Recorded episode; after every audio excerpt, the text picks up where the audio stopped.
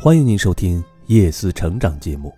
今天为您带来的是《每个中年人都是一颗孤星》第二集。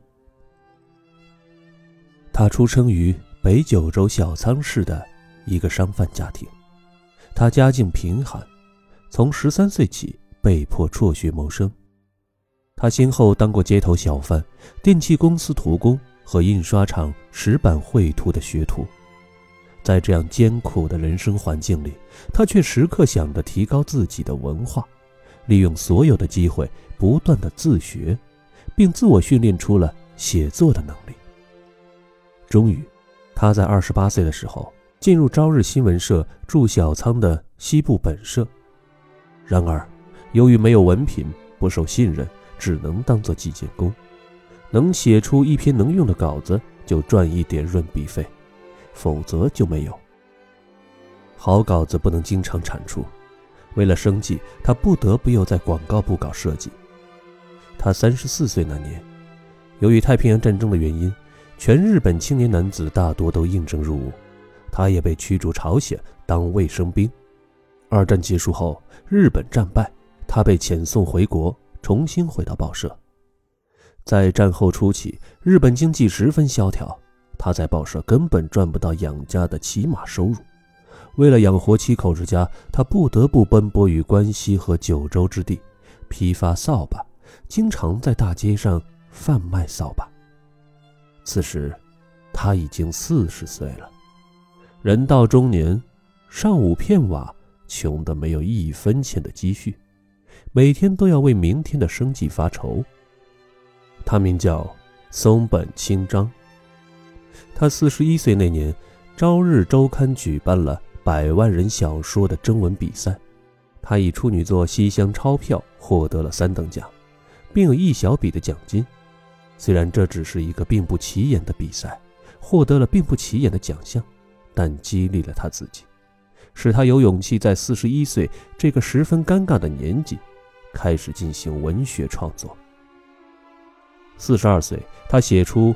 某小仓日记传，投寄给三田文学杂志，得到著名作家木木高大郎的赏识，并获得第二十八届芥川奖，从此登月文坛，开始了专业作家的生涯。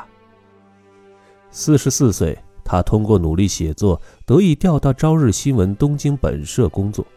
由于家里孩子众多，养家的压力很大，为了多挣点钱，他放弃了纯文学创作。改写读者更多、销量更大、收入更高的推理小说。四十六岁，他以《埋伏》一书跻身于推理小说作家队伍。推理小说给他带来丰厚的收益。四十七岁的他，终于有底气辞去朝日新闻社的小记者职务，专心创作推理小说。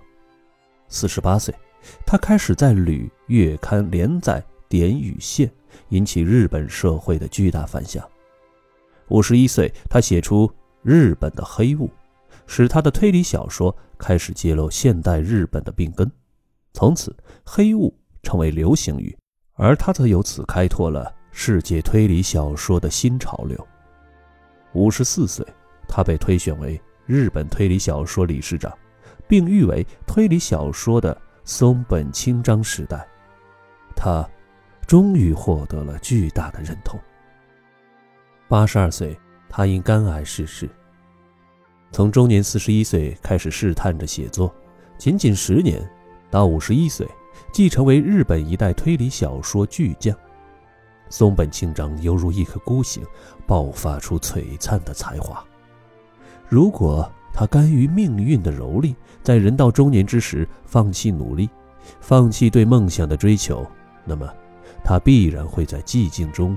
走完他的一生，不会有任何人知道那个在街角贩卖扫把的可怜中年人，会在中年之后如火山爆发般喷射出如此耀世的文学才华，将日本的推理文学推上了世界级的高峰。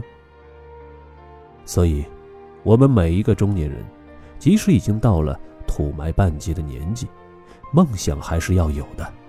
如果四十一岁，松本清张不去试着从事他从未试过的文学创作，他怎么会有后来的人生呢？